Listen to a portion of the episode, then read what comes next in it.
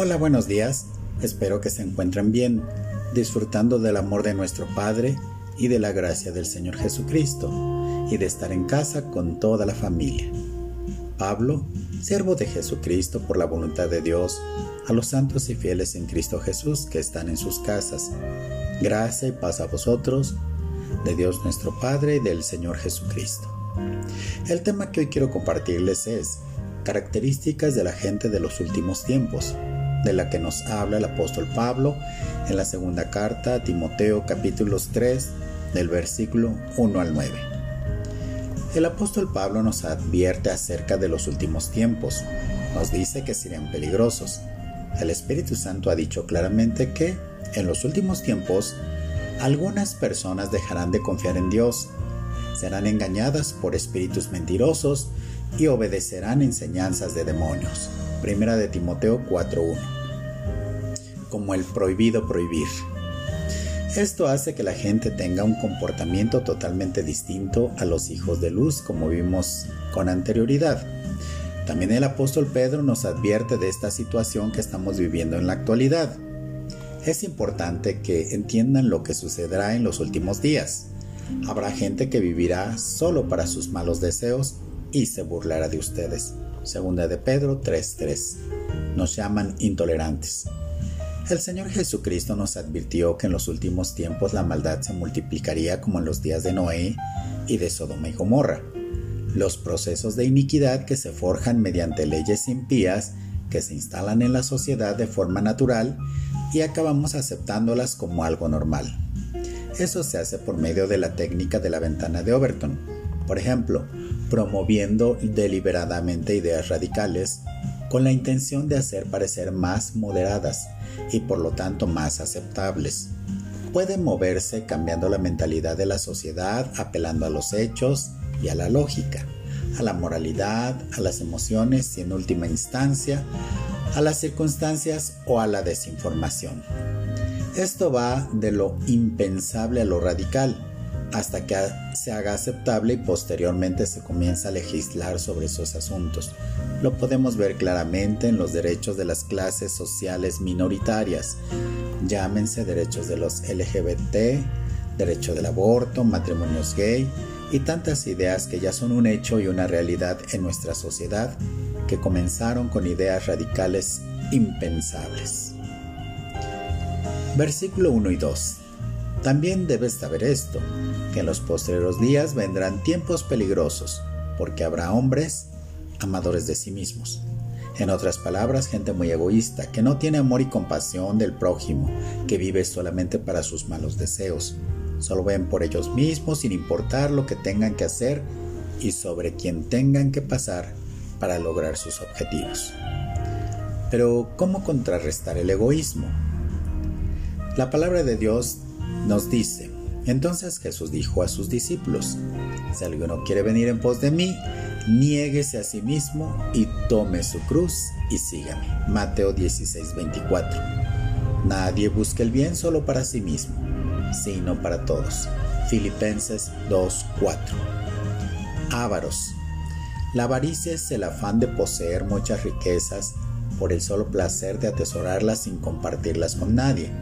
La Biblia nos dice que la avaricia también es una especie de idolatría. La avaricia se suele exagerar hasta el punto de que el avaro es un personaje adinerado y codicioso que vive en la miseria con el fin de ahorrar y tener más dinero. Hace muchos años en el centro de la ciudad de Puebla había una viejita jorobadita que todos los días salía a pedir dinero y siempre se vestía como por diosera. Pero esta mujer murió en su pobreza, siendo que tenía una gran fortuna que nunca disfrutó. Pero desafortunadamente así es la avaricia. Jesús nos enseñó acerca de la avaricia en Lucas 12 del 15 al 21. Luego Jesús les dijo, aléjense de toda la avaricia porque la vida no depende del tener muchas cosas. Entonces les contó una historia. Un hombre rico tenía un terreno que produjo una cosecha muy buena. Él pensó, ¿qué hago ahora que no tengo dónde guardar la cosecha? Entonces se dijo, es lo que voy a hacer.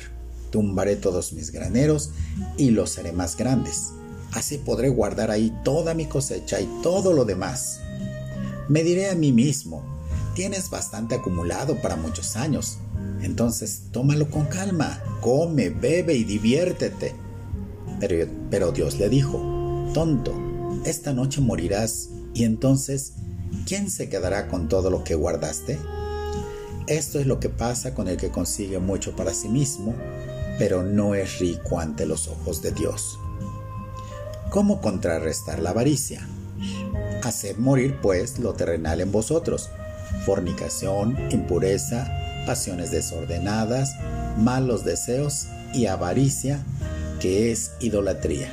Colosenses 3:5. En todo os he enseñado que, trabajando así, se debe ayudar a los necesitados y recordar las palabras del Señor Jesús que dijo, más bienaventurado es dar que recibir. Hechos 20:35. La avaricia se contrarresta siendo generosos. Por esto digo que el que siembra escasamente también segará escasamente, y el que siembra generosamente, generosamente también segará. Segunda de Corintios 9:6. Otra de las clases de personas de nuestros últimos tiempos son los vanagloriosos. El hombre ha llegado a la luna, conquistado el ciberespacio, creado la bomba atómica y tantos y tantos avances de la ciencia, que el hombre moderno piensa que es dueño de su propio destino cree ser su propio Dios. El humanismo ha elevado al hombre como el centro de todas las cosas. La jactancia del hombre de nuestros días le lleva a elevarse por encima de Dios. El hombre de hoy se alaba a sí mismo, cree que no hay nadie como él y desprecia a los demás. Y ahora con las redes sociales, este sentimiento se ha venido incrementando con las publicaciones que hace la gente. Todos quieren presumir de viajes, cosas que poseen, lugares que frecuentan, etc. Y hasta de sus mismos cuerpos. Y todo mundo lucha por competir y ser aceptados por los demás. El día de hoy vemos como la gente gasta mucho dinero en cirugías plásticas porque quieren estar con cuerpos perfectos, caras hermosas y eso es lo que hace la vanagloria. De cierta forma el hombre quiere llegar a ser como Dios. El apóstol Juan nos dice, porque todo lo que hay en el mundo, los deseos de la carne, los deseos de los ojos y la vanagloria de la vida, no provienen del Padre, sino del mundo. 1 de Juan 2.16. ¿Cómo contrarrestar la vanagloria? Porque por gracia sois salvos por medio de la fe, y esto no de vosotros, pues es don de Dios, no por obras, para que nadie se gloríe. Efesios 2, 8, 9. tenemos que reconocer que es por Dios, no por nosotros. Por tanto, como, dice la Biblia, si alguien quiere sentirse orgulloso de algo, que se sienta orgulloso de Jesucristo el Señor. 1 de Corintios 1:31. Soberbios, orgullosos con sentimiento de superioridad, gente que cree que no necesita de nadie y mucho menos de Dios. Por esa causa Dios no soporta a la gente soberbia y nosotros como creyentes sabemos perfectamente de dónde proviene esa actitud, de nuestro enemigo que fue echado del cielo por tratar de querer ser igual a Dios. Podríamos decir que la soberbia es el estado siguiente a la jactancia. Es un proceso degenerativo del alma humana hacia la rebelión Comienza con amarse a sí mismo más que a cualquier otro. Continúa con la idolatría de la avaricia por acumular. Luego se levanta la jactancia del superhombre que ha conseguido tener bienes materiales, poder o dominio sobre los demás. Se eleva con soberbia y acaba en rebelión contra Dios. Pero ¿cómo contrarrestar la soberbia? Porque así dijo el alto y sublime el que habita la eternidad y cuyo nombre es el Santo. Yo habito en la altura y la santidad, y con el quebrantado y humilde de espíritu, para hacer vivir el espíritu de los humildes, y para vivificar el corazón de los quebrantados. Isaías 57:15.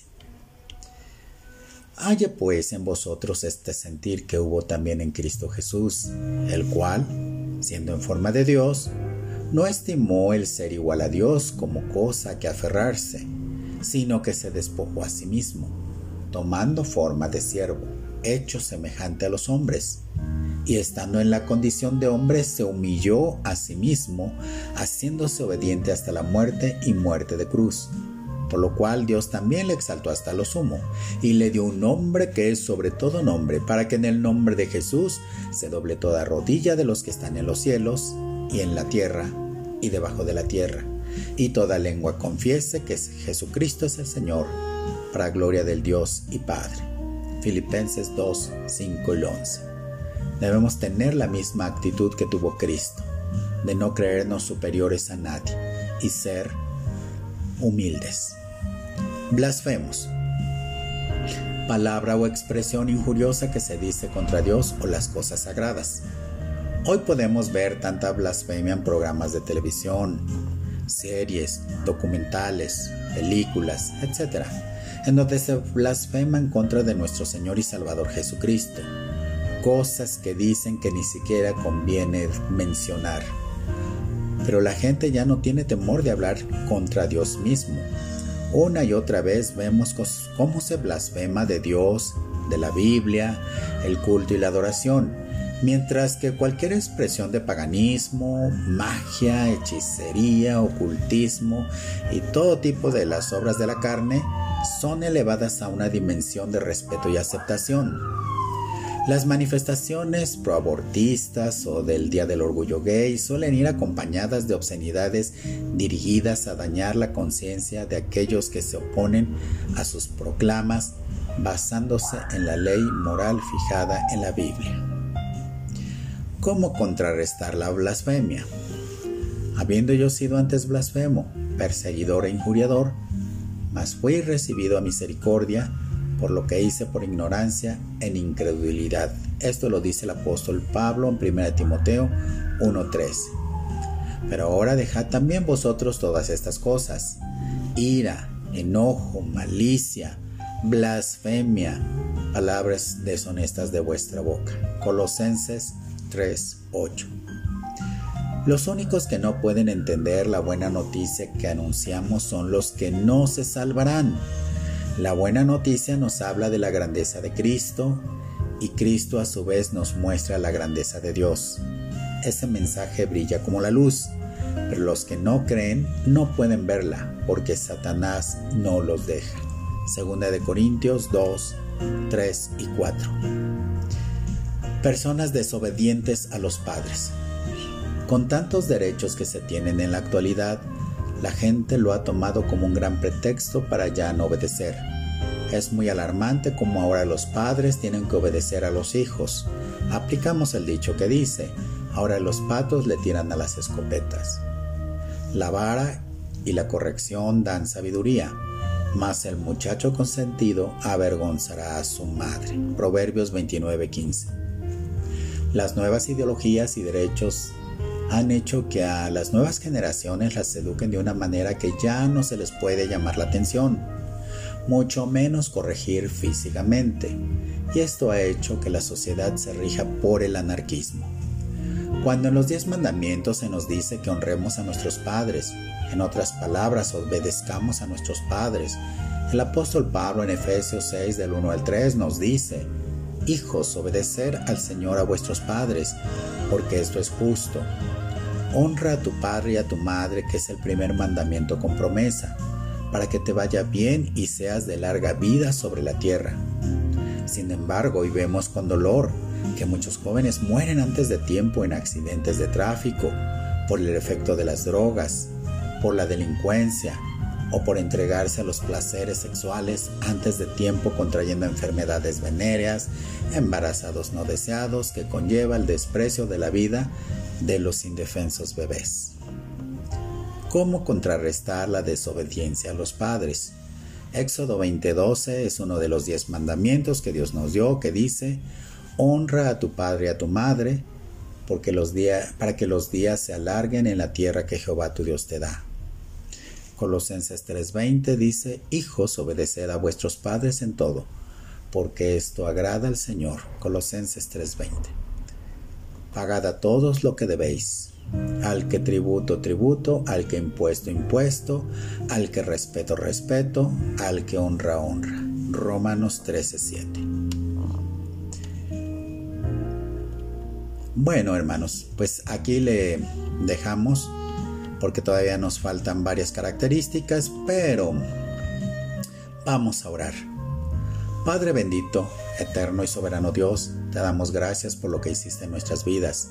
Como lo dice tu palabra, nosotros éramos esta clase de hombres, pero tú nos rescataste de nuestra vieja manera de vivir, nos trasladaste del reino de las tinieblas al reino de la luz admirable.